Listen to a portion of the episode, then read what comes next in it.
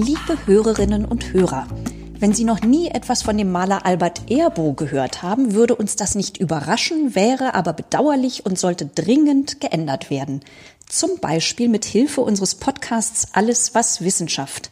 Oder besser noch, Sie besuchen in der Kunsthalle zu Kiel die aktuelle Ausstellung Zauber der Wirklichkeit, in der die Werke dieses seltsamen, faszinierenden und vielseitigen Malers gezeigt werden. Den Ausstellungsbesuch können und wollen wir im Podcast natürlich nicht ersetzen, aber wir wollen Sie neugierig machen auf die Kunst und das Leben Albert Erbos, den man ehrlich gesagt eigentlich noch nicht mal so richtig in Schleswig-Holstein kennt. Wie es so weit kommen konnte und warum das anders sein sollte, darüber wird uns unser heutiger Gast erhellen. Mein Name ist Heike Muss und ich begrüße ganz herzlich die Direktorin der Kunsthalle zu Kiel, Dr. Annette Hüsch. Hallo, Frau Dr. Hüsch. Herzlich willkommen in Berlin. Vielen Dank, Frau Muss. Schön, dass ich hier sein kann. Frau Hüsch, vermutlich sind die wenigen Menschen, die Erbo kennen, jetzt ganz irritiert, weil ich Erbo und nicht Erebö sage. Wie spricht man den Namen denn nun richtig aus? Das ist eine so schwierige Frage.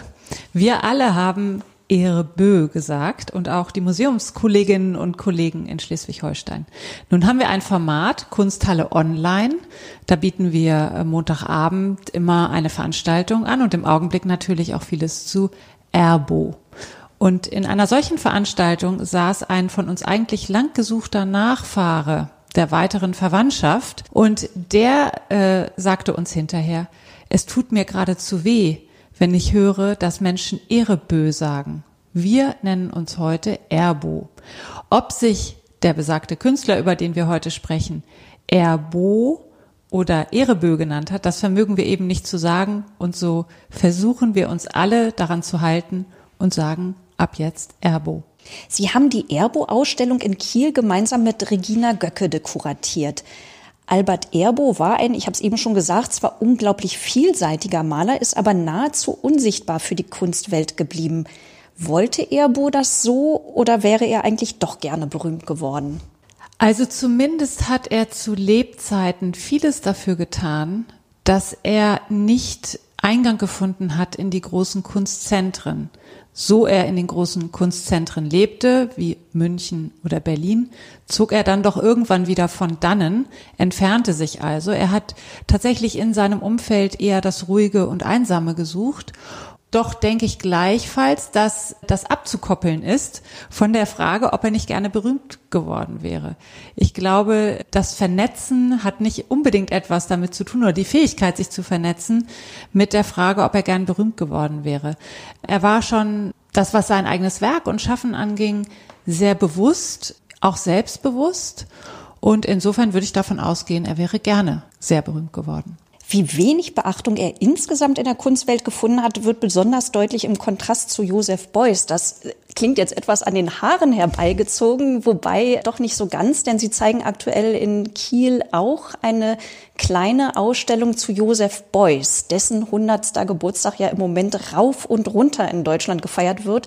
Ich glaube, es sind über 20 Museen aktuell, die in Deutschland eine Beuys-Ausstellung zeigen. Also daran kann man schon mal so ein bisschen die Dimension von Erfolg, Ruhm, Popularität ermessen. Und da ist ja wirklich am kleinen Ende, weit am kleinen Ende Erbo zu verorten. Also Sie würden durchaus sagen, dass Erbo das schon ein bisschen auch selbst als Scheitern erlebt hat. Das vermag ich gar nicht zu sagen, ob er das selber als ein Scheitern erlebt hat. Das vermag ich tatsächlich nicht zu sagen. Aber dass er sich durchaus hätte vorstellen können, noch mehr Beachtung zu erfahren, das ist sicherlich so, denn er ist ja auch, ähm, auch mit der Kunsthalle in Kontakt gewesen, als die Ankäufe liefen und die Kunsthalle ihnen gezeigt hat. Aber ob er das wirklich als ein persönliches Scheitern empfunden hat, das vermag ich nicht zu sagen. Und natürlich ist die Spannweite zu Beuys sehr groß in jeder Hinsicht. Es sind beides männliche Künstler. Das ist selten, dass wir zwei Herren ähm, parallel in Einzelausstellungen zeigen. Und Beuys war insofern auch am anderen Ende der Fahnenstange, weil er die mediale Präsenz ja sehr bewusst eingesetzt hat. Und da kann man sicher sagen, das hat Erbo nun gar nicht getan. Sie sind ja Mitglied in verschiedenen Juries, die die Auswahl treffen für eigentlich für die bedeutendsten Kunststipendien, die die Bundesrepublik Deutschland zu vergeben hat, nämlich für die Villa Massimo und auch die Villa Aurora. Kann ich davon ausgehen, wenn Erbo heute noch leben würde und sich bei Ihnen bewerben, dass Sie eine, ein Stipendium befürworten würden? Das ist eine sehr interessante Frage und ich würde sagen, es kommt darauf an, zu welchem Zeitpunkt er sich beworben hätte. Sie haben es ja in Ihrer Anmoderation gesagt, er hat ja so ein vielgestaltiges Werk geschaffen und äh, er hätte sicherlich äh, Chancen gehabt in der Werkphase bis um die 30er Jahre herum, also Anfang der 30er Jahre. Da hätte er sicherlich Chancen gehabt, weil das so ein eigenständiger Blick auf das Dasein, auf die Welt ist. Da hätte er sicherlich Aufmerksamkeit erregt, ja.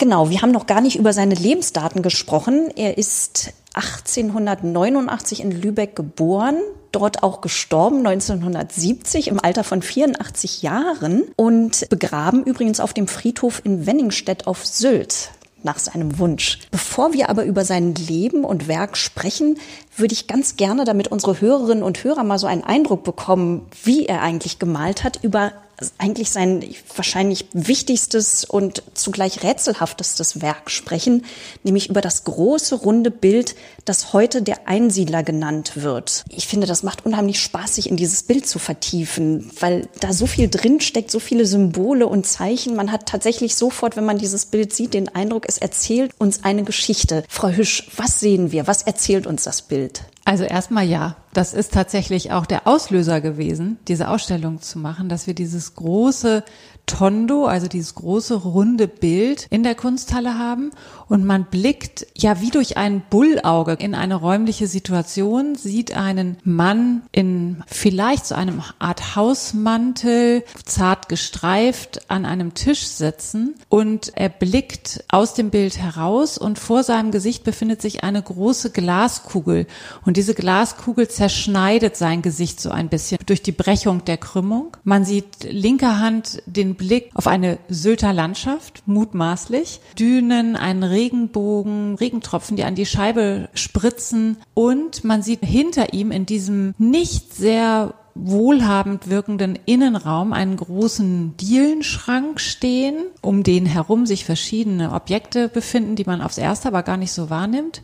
An der Decke hängt das Modell eines Schiffes und hinein kommt eine junge, schöne, unbekleidete Frau, die um sich herum einen ganz hauchzarten Schleier wählt, also ihn einfach so mit sich führt. Und dieser hauchzarte Schleier gibt eigentlich den Blick auf ihre Nacktheit ganz betont frei. Er, er verbirgt nichts.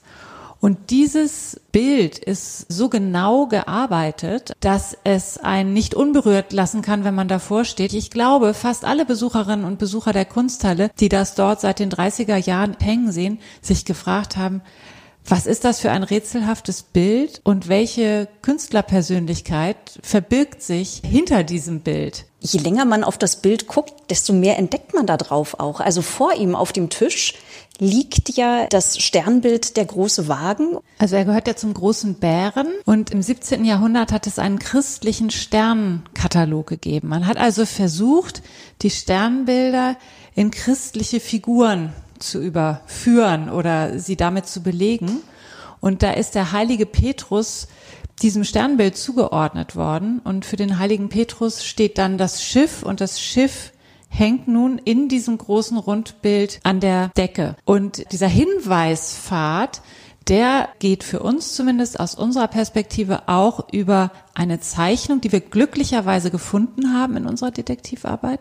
Und auf der Zeichnung sieht man, dass er auf der Zeichnung zumindest und vielleicht auch dachte, dies dann zu übertragen auf das Gemälde, das Sternbild des großen Wagen platziert hatte. Und das kondensiert er dann in dieses Schiffsmodell, was gleichzeitig natürlich auch einen Hinweis auf seine ewig währende Heimweh möchte ich nicht sagen, aber seine große Zugewandtheit zu seiner Heimatstadt steht, also den Hafen und Lübeck.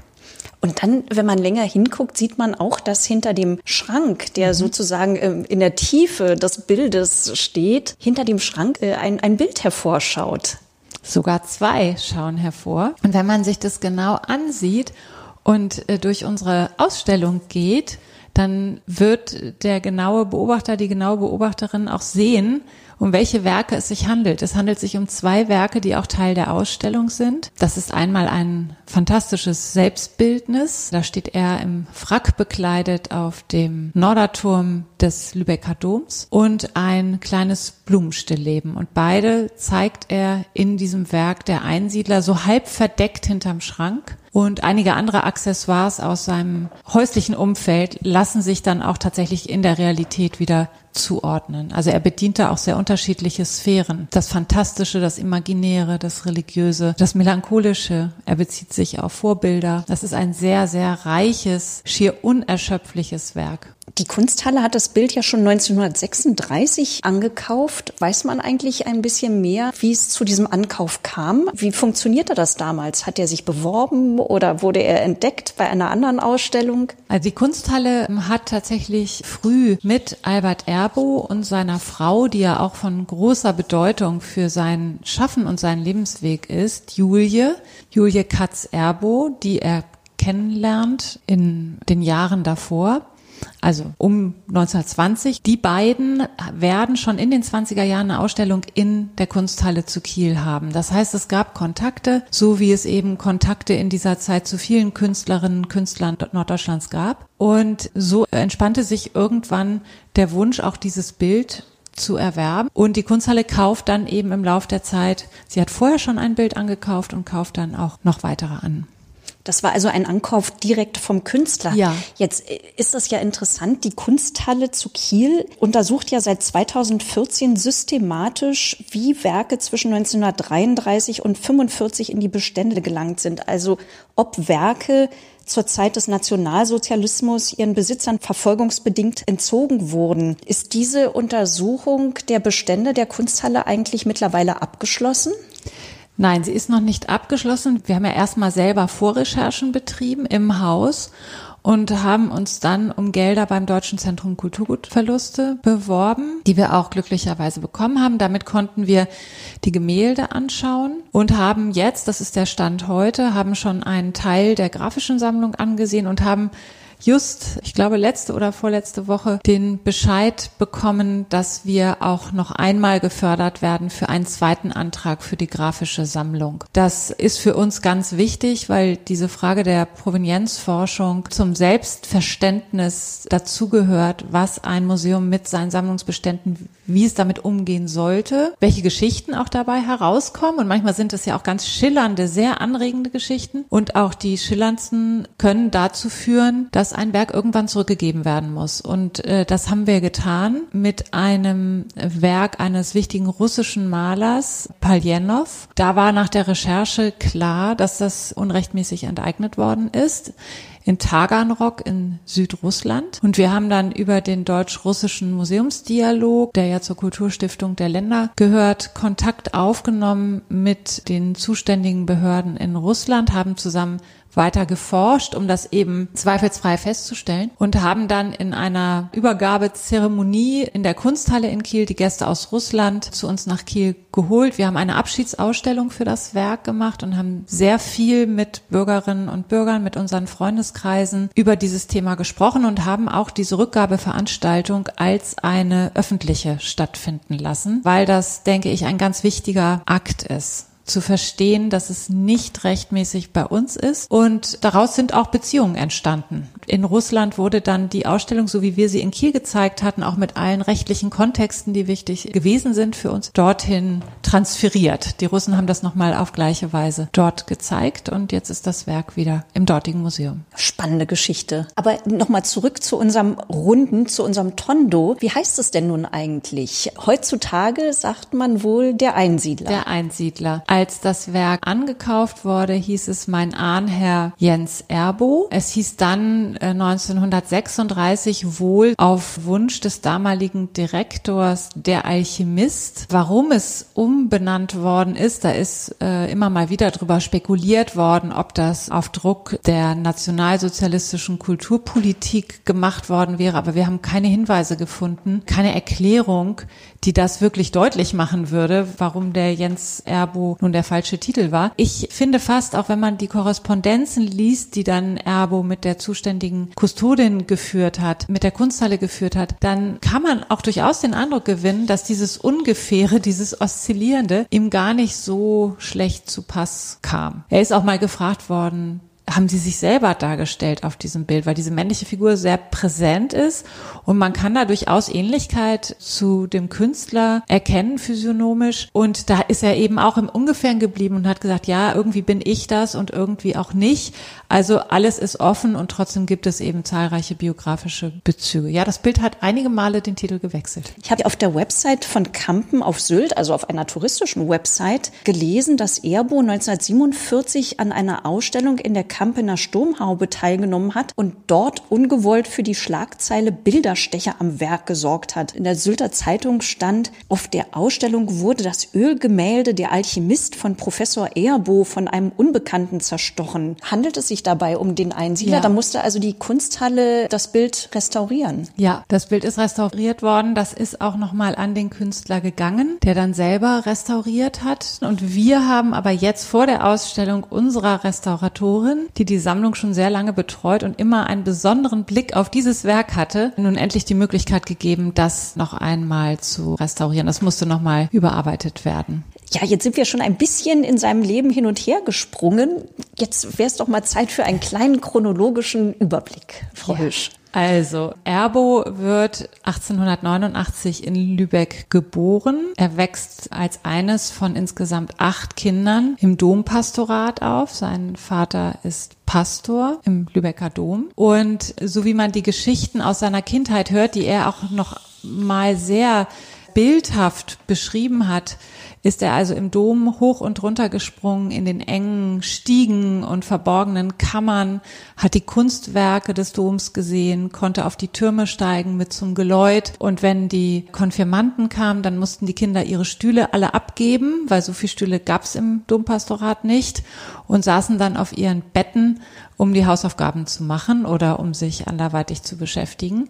Also er ist nicht in Reichtum aufgewachsen, aber in einem kulturellen Reichtum. Er ist mit Musik groß geworden. Es gibt ein wunderbares Zitat eines Wegbegleiters, der gesagt hat, Erbo konnte keine einzige Note lesen, aber er konnte die Bachschen Fugen trällern wie kein zweiter. Also er hatte eine große Zuneigung zur Musik sein Leben lang. Er hat dann an verschiedenen Stationen eine künstlerische Ausbildung erhalten. Er war kurz in Berlin, ist dann nach München gegangen hat dort an der Kunstakademie studiert, zu einer Zeit, in der ja in München das künstlerische Leben tobte, also auch so viel noch einmal zu der Frage, wie hat er sich vernetzt? Das wäre natürlich der Ort gewesen, an dem er sich mit internationalen Künstlerinnen und Künstlern noch und nöcher hätte vernetzen können. Er war dann zwischendurch nochmal in Lübeck und geht dann nach Kassel an die Kunstgewerbeschule wo er im Bereich Kunst unterrichtet und dort auch, ein ganz wichtiger Punkt, 23 eine Professur bekommt. In dieser Zeit in Kassel lernt er seine spätere Ehefrau kennen, Julie Katz, die, und das war ja eines der Fenster, die den weiblichen äh, Künstlerinnen damals offen stand, dass viele von ihnen in der textilen Klasse einen Lehrauftrag oder auch eine Professur erhalten konnten. Die beiden haben sich dort also kennen und lieben gelernt, haben geheiratet, haben beide dort eine Professur bekommen. Man muss sich vorstellen, Erbo war auch zwei Jahre im Krieg gewesen, in einer Zeit, in der nichts sehr sicher war und Erbo nicht aus Verhältnissen kam, die ihm ein sorgenfreies Leben äh, erlaubt hätten, bekommt er also eine Professur und entscheidet sich doch kurz darauf, mit seiner Frau nach Sylt zu ziehen. Also tatsächlich sich sehr weit weg zu bewegen von allem, was hohe Vernetzungschancen bot. Das haben die beiden gemacht. Sie gehen dann sukzessive, nicht sofort mit allem, aber sie gehen nach Sylt und sie sind im Prinzip gerade auf Sylt angekommen. Da stirbt Julie plötzlich. Und Erbo hatte an dem Einsiedler, über den wir gerade geredet haben, das große Rundbild, schon vor ihrem Tod gearbeitet, es aber erst nach ihrem Tod finalisiert. Und auch diese Erfahrung spielt in die Motive des Werkes auf jeden Fall hinein. Nach ihrem Tod gibt es verschiedene Stationen für Erbo, was er eigentlich nie, also zumindest, ich glaube, im Herzen und im Kopf nie sein lässt. Sein ganzes Leben lang ist die ungeheure Liebe zu Sylt. Das verbalisiert er, das verschriftlicht er. Also die Wetterwechsel und so weiter, das begleitet ihn. Er wird aber auch nach Berlin gehen, sich dort ein Atelier anmieten. Das wird ausgebombt im Zweiten Weltkrieg und dadurch gibt es eben große Verluste, was die, seine eigenen Werke angeht, was auch Archivalien angeht Und was den künstlerischen Nachlass seiner Frau, den er gehütet hatte, angeht, da gibt es kaum noch etwas. Es gibt kaum Werke von ihr. Da hatten wir eigentlich gehofft, dass wir mehr finden. Und er geht dann Mitte der 50er Jahre. Er kann dann bei Julies Schwester leben, auf Sylt, immer wieder äh, über längere Strecken, macht das auch. Mit ihr verbindet ihn auch eine Liebe, über die er in ganz wenigen Sätzen spricht. Gretchen, Margarete, Katz. Und 1955 geht er dann endgültig nach Lübeck zurück. Er erfährt noch einige Ehrungen und Ausstellungen und äh, stirbt dann eben 1970 in seiner Geburtsstadt. Aber der Geburts- und Todesort dürfen eben nicht darüber hinwegtäuschen, dass er sich doch viel bewegt hat in seinem Leben wenn wir mal zur Ausstellung kommen, das ist wie so eine kleine Zeitreise durch die Kunstgeschichte so der ersten Hälfte des 20. Jahrhunderts. Mhm. Man sieht da Bilder, die an den Jugendstil erinnern, Symbolismus, Expressionismus, an Kirchner, an so viele Zeitgenossen. Diese frühe Phase, bis er dann in dieser sogenannten neusachlichen Malweise arbeitet, für die er steht, das ist ja auch die Zeit, in der er ausgebildet wird. Und er ist mit dieser Art und Weise in sehr unterschiedliche Form und Formation und sehr unterschiedliche Auffassungen von Kunst hineinzuschauen, ja keineswegs allein in dieser Zeit. Also auch die Kunsthalle hat da noch einen Vertreter, der dafür ganz bekannt ist, Christian Rös. Und das, was man an diesen zum Teil hervorragenden frühen Bildern sehen kann, ist, dass Erbo, und das ist wichtig, um sozusagen quer zu, zu den unterschiedlichen Stilen zu gucken, dass Erbo sehr sorgfältig ist, was Komposition und Struktur angeht. Also egal welchen Malstil er aufgreift, er arbeitet die Werke sehr sorgfältig durch. Und natürlich, er bekommt unter anderem auch über seinen Professor in München Gelegenheit zu Auftragswerken. Zum Beispiel gibt es ein, ein Werk, auf dem drei Kinder sitzen, zwei Jungs, ein Mädchen, Geschwisterpaar, äh, Kinder äh, eines ganz wichtigen Hamburger Kaufmanns und Kunstmäzens. Und das wird ihm vermittelt über seinen Professor in München. Also er arbeitet sich, Sie haben die Stilrichtungen, die unterschiedlichen genannt.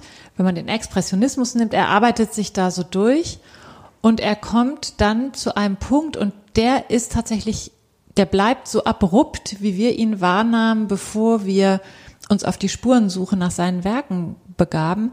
Es kommt ein Punkt, an dem er all das hinter sich lässt eben das Expressive, das Gestische, das Ausdrucksstarke, das auch mal schnell gemalte, äh, bei dem der Pinselstrich zu sehen ist und vielleicht eine Ungeduld spürbar ist, äh, was auch Mut zur Lücke hat, all das lässt er dann hinter sich und beginnt plötzlich mit einer Feinmalerei, die auch geschult ist an dem Blick auf ganz große alte Meister, mit denen er sich sehr beschäftigt hat. Und auch da kommt wieder sein Interesse für Komposition zum Ausdruck. Und er wendet sich plötzlich diesem glasklaren Stil zu, der sehr, sehr genau ist und zugleich in der Art und Weise, wie diese Genauigkeit ausgearbeitet ist und wie oft ungreifbar die Lichtsituation ist, zu durchaus magischen oder übernatürlichen Situationen führt. Also die Raumsituationen sind oft in sich nicht konsistent und zwar mit, mit ganz großem Bedacht in sich nicht konsistent. Und zugleich sieht man auf Gegenstände, die so genau gearbeitet sind, dass man sie ganz genau bestimmen kann. Das ist ein ganz großen, großer Satz, den Erbo macht. Und er macht nochmal einen ganz großen Satz, nachdem er diese neue sachliche Phase bis zum Einsiedler, der mehr oder minder der Schlusspunkt dieser Werkphase ist, durchlebt. Im Anschluss wendet er sich jemandem zu, den er auch sehr schätzt. Also er schätzt die alten Meister wie Dürer, wie Hans Memling, den er mit dem Passionsalter in Lübeck kennenlernt, Kranach. Es gibt also viele große Namen, die er schätzt, aber er schätzt auch Picasso sehr. Und Anfang der 30er Jahre bekommt er die Gelegenheit, Picasso im Original zu sehen und beschäftigt sich dann akribisch mit der Art und Weise, wie dieser Künstler seine Werke komponiert und nimmt Anregungen aus der sehr eigenen, sehr autonomen Bildsprache Picassos auf in seine Werke, die dann die Zeit der 40er und Nachkriegsjahre kennzeichnen. Also es gibt mindestens, wenn man es ein bisschen scherenschnittartig sagen würde, gibt es mindestens drei wirklich vollkommen voneinander geschiedene Segmente in seinem künstlerischen Schaffen. War das dann vielleicht auch ein bisschen so der Grund, dass für die Kunstwelt die Wiedererkennbarkeit fehlte oder dass er in einem Sinne nicht modern genug war mit seiner Kunst? Auf jeden Fall ist es sicherlich immer schwierig, wenn so viele Ecken und Kanten auftreten, die sich auch gar nicht richtig auflösen lassen. Das andere ist aber, dass er in dieser Zeit, in der er eben in den 20er Jahren neu sachlich gearbeitet hat, also sich der Wirklichkeit und den Dingen, wie sie sind, zugewendet hat, da ist er kaum präsent gewesen. Also der Begriff neue Sachlichkeit ist ja durch eine Ausstellung in der Mannheimer Kunsthalle entstanden. Der damalige Direktor Hartlaub hatte da einige Künstler drunter versammelt, aber er gehörte eben nicht dazu. Also er hat schon dieses Initial, diese Initialzündung, da war er nicht dabei und es hat auch nach dem Krieg ziemlich lange gedauert, bis Erbo dann überregional wahrgenommen worden ist. Also wenn Sie seine Ausstellungsliste angucken, dann verbleibt die ganz stark im Norden. Und es gab dann 1977 äh, die große äh, Gruppenausstellung, unter anderem in der neuen Nationalgalerie. Da war er dann äh, Teil von. Aber letztendlich ist er nicht so stark rezipiert worden wie andere Künstler, die in dieses sehr weite Feld des, der neuen Sachlichkeit gehören. Und ich glaube, äh, da fehlte so ein bisschen eben die Initialzündung auch über diese Ausstellung in Mannheim. Hatte er denn Förderer oder wie war auch seine finanzielle Situation? Wenn ich das richtig verstanden habe, konnte er von seiner Kunst aber durchaus leben. Ja, aber er hat bescheiden gelebt. Ausdruck dieser Bescheidenheit ist unter anderem ein Inventarbuch, wir hatten das Glück, äh, in einen Nachlass zu schauen. Also in einer Privatsammlung befindet sich der Nachlass von Albert Erbe und wir durften da, was ja immer eine fantastische Entdeckungsreise ist, durch die kleinen Notizen, Briefe, Fotos und so weiter gucken. Und darunter, unter den Unterlagen, die wir fanden, befindet sich ein von ihm bemaltes Inventar. Also er hat alle Gegenstände, die er besaß, in diesem Inventar verzeichnet und hat zu jedem Eintrag gab es auch ein Bild Bild. Und so konnte man zum Beispiel beim Einsiedler steht auf dem Bauernschrank so ein kleines Dekorationsobjekt und das findet sich auch in dem Inventar. Und diesem Inventar zufolge lässt sich doch mutmaßen, dass Albert Erbo kein wohlhabender Mensch war. Er hat sehr bescheiden gelebt und er hatte Auftraggeber und Menschen um ihn herum, die ihn auch auf Sylt immer wieder versorgt haben, sei es, dass er irgendwo wohnen konnte oder dass er Aufträge bekam. Viele dieser Werke auch der Auftragsarbeiten sind ja dann auch in Privatbesitz gewesen, auch oft über mehrere Generationen oder zumindest Eltern und äh, Kindergenerationen bis heute. Die Werke, die in der Ausstellung gezeigt werden, stammen ja zum größten Teil aus Privatbesitz. Also es sind zwar auch Bilder dabei, die von den Gottdorfer Museen kommen oder auch von den Lübecker Museen und natürlich aus dem Bestand der Kunsthalle, mhm. Aber sehr viel aus Privatbesitz.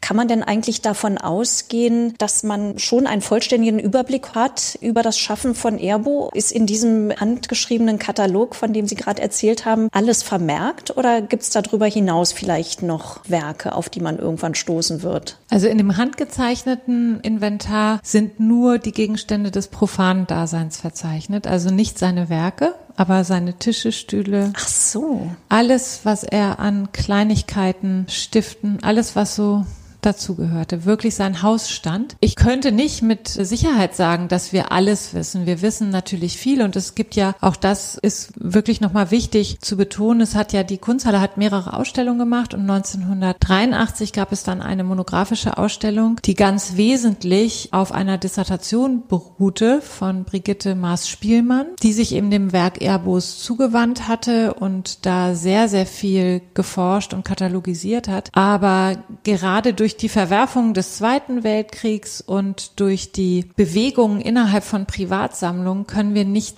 mit Sicherheit sagen, dass alles bekannt ist. Es ist auf jeden Fall viel zerstört. Manches haben wir auch nicht gefunden, wissen also gar nicht, wo befindet sich das heute. Aber es sind auch Leute auf uns zugekommen, als sie gehört haben, wir machen diese Ausstellung und haben Werke angeboten. Auch das ist uns äh, widerfahren. Nun, allein durch die aktuellen beiden Ausstellungen Erbo und Beuys sieht man ja schon, wie groß die Spannbreite ist der Sammlung der Kunsthalle zu Kiel. Können Sie das mal umreißen? Was gibt's für, für Kriterien oder Schwerpunkte der Sammlung? Mhm.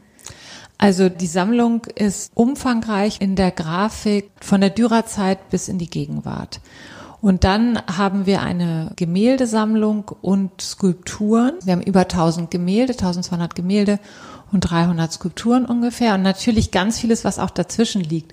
Heute können Sie ja die Künste nicht mehr in Gattungen äh, stecken. Es gibt Installationen, die zugleich mit Video, Malerei und Skulptur arbeiten. Und es gibt verschiedene Schwerpunkte. Sicherlich ein ganz wichtiger für den Norden ist der Expressionismus. Wir haben sehr wichtige Werke von Nolde, von Kirchner und anderen. Wir haben einen großen Bestand an Christian Rohlfs. Und wir haben eine sehr wichtige Sammlung der Kunst nach 45. Das ist auch ein Schwerpunkt gewesen äh, der Direktoren vor mir, stets zeitgenössisch zu sammeln. Also schon Anfang des 20. Jahrhunderts, als die Kunsthalle gegründet wurde, wurde einfach zeitgenössisch angekauft oder es war, man stand in Kontakt mit den zeitgenössischen Künstlern und das hat sich fortgesetzt. Auch seit die Kunsthalle dann in den 70er Jahren 71 einen eigenständigen Direktor kam. Wir sind ja ein besonderes Haus, weil wir zur Universität gehören. Und 71 ist die Kunsthalle dann unter ein eigenständiges äh, Direktorat gestellt worden. Und schon 71 hat es eine Josef Beuys Ausstellung in der Kunsthalle gegeben. Das zeigt auch nochmal die Zeitgenossenschaft und die Zugewandtheit zu wirklich aufsehenerregenden zeitgenössischen Positionen. Wie wichtig sind denn Neuerwerbungen für die Sammlung? Die sind natürlich für jedes Haus und immer wichtig.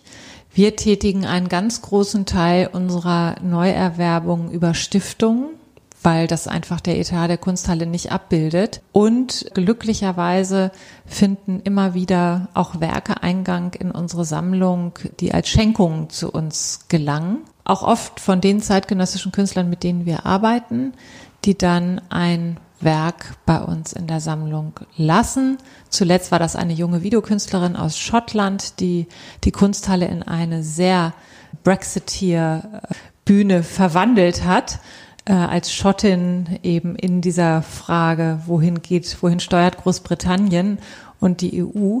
Und da hat sie uns eine sehr große, sehr umfangreiche Rauminstallation geschenkt, die zwei große Räume umfasst. Also wenn wir die zeigen, dann äh, braucht Genau, das war, wie hieß sie Rachel noch? McLinn. Rachel McLinn, genau. Frau Hisch, Sie haben, bevor Sie 2010 die Leitung der Kunsthalle zu Kiel übernommen haben, vor allem in Berlin Ausstellungen kuratiert, im Hamburger Bahnhof zum Beispiel, in der neuen Nationalgalerie, im Gropiusbau, aber auch in Bonn und Brüssel. Wie war das denn, als Sie nach Kiel kamen? Was wurde besser, schlechter, gleich oder anders? Anders auf jeden Fall natürlich. Anders, weil einfach der Standort ein ganz anderer ist. Ich auch eine neue Rolle inne hatte. Ich habe zwar vorher schon große Teams und oft auch große Teams parallel geleitet, aber ein Haus, eine Institution zu leiten, einem langfristigen Team vorzustehen, das ist ja einfach eine andere Aufgabe. Und ich denke, dass jeder Standort seine ganz eigenen Fragen hat. Museum dort oder dort machen, bedeutet jeweils eine sehr spezifische Voraussetzung äh, zu schaffen. Und nicht nur, dass Kiel wesentlich kleiner ist äh, als Berlin, es hat auch eine ganz andere Infrastruktur, der Besucherinnen, die zu uns ins Haus kommen. Ich glaube, in Berlin spricht man circa von 70 Prozent Touristen und 30 Prozent Berlinern. Ich würde nun nicht sagen, dass 70 Prozent Kielerinnen und Kieler zu uns kommen, aber sagen wir, dehnen wir es mal aus auf den Norden oder aus Schleswig-Holstein. Also da ist einfach die Gewichtung von touristischem Publikum und regionalem Publikum oder auch Publikum, was dann extra anreist für Ausstellungen, eine, ein ganz anderes. Und da einen lebendigen Ort, einen zukunftsgewandten, lebendigen Ort zu schaffen mit der Kunsthalle, mit einem sehr traditionsreichen Haus, das sich aber wie alle Museen im Wandel befindet. Das war eine, ja, ist weiterhin und war eine spannende äh, Herausforderung. Und schlechter oder besser, das vermag ich gar nicht zu sagen. Es ist einfach wirklich ein ganz, ganz anderer Standort. Was planen Sie denn als nächstes? Also wir werden als nächstes im Herbst eine Ausstellung zusammen machen in Kooperation mit dem MAMAG, dem Museum für zeitgenössische Kunst in Nizza und dem Kunsthaus Graz in Österreich. Und da geht es um die Amazons of Pop, um die weiblichen Künstlerinnen der 60er Jahre der Pop Art Nordamerika, aber ganz vor allen Dingen und sehr dezidiert innerhalb Europas. Und die Perspektive in eine weitere Zukunft wird mit sich bringen, dass die Kunsthalle ertüchtigt wird. Sie ist ja ein Bau, der mal gestiftet wurde von einer Dame, die das testamentarisch verfügt hatte und die Universität in dem Testament verpflichtete, innerhalb weniger Jahre eine Kunsthalle zu errichten. Das hat hervorragend geklappt und so konnte das Haus 1909 öffnen. Und inzwischen ist das Haus selbst eben eine etwas ältere Dame und da sind wir froh, dass diese wichtige Herausforderung jetzt positiv angenommen wird und wir in den nächsten Jahren eben auch mit Baustellen zu tun haben werden. Oh Schreck, ja, das ja. ist einerseits was Tolles, aber es andererseits äh, kann es natürlich manchmal den Betrieb auch etwas zum Holpern bringen. Ja, aber das kann man ja als positive Herausforderung nehmen und diese Zeit mit Formaten überbrücken, in denen die Kunsthalle anders, punktueller, wie auch immer auftritt. Also ich glaube, auch das lässt sich durchaus positiv äh, überbrücken und es ist, das Haus ist es allemal wert, dass das jetzt auch passiert. Ja, toll. Das sind auf jeden Fall schöne Aussichten und mit neuen Formaten üben kennen wir uns ja jetzt schon aus durch die Corona-Pandemie. Genau. Das äh, trifft so ein bisschen zum Teil natürlich auch für die aktuelle Ausstellung mit Erbo zu. Vermutlich können Sie da im Moment nicht ganz so viele begrüßen, wie Sie es gerne würden. Man muss sich vermutlich vorher anmelden, um überhaupt in die Kunsthalle reinzukommen. Ja, man muss sich vorher anmelden. Allerdings kann man sich auch sehr kurzfristig anmelden und es klappt gut durch die digitalen Angebote. Der Audioguide ist kostenfrei auf unserer Homepage runterzuladen. Den kann man sich auch zu Hause anhören oder ihn dann auf seinem Smartphone mit in die Ausstellung nehmen. Es gibt diese Online-Formate der Kunsthalle online. Da hört man Vorträge, kann diskutieren, hört Gespräche. Insofern überbrücken wir das so ganz gut und ich bin mir sicher, dass wir auf einem anderen Plateau aus dieser Corona Erfahrung herauskommen werden. Also für uns geht es nicht darum, wieder dahin zu kommen, wo wir vorher waren, sondern die vielen Erfahrungen, die wir jetzt gerade machen, möglichst positiv mitnehmen in, ja, in die Gegenwart, die uns nach der Corona-Krise dann insgesamt alle betreffen wird. Und das wird sicherlich noch spannend werden. Optimistische Worte. Toll. Vielen Dank. Dr. Annette Hüsch. Vielen Dank, Frau Muss, für die Einladung. Bis bald. Bis bald.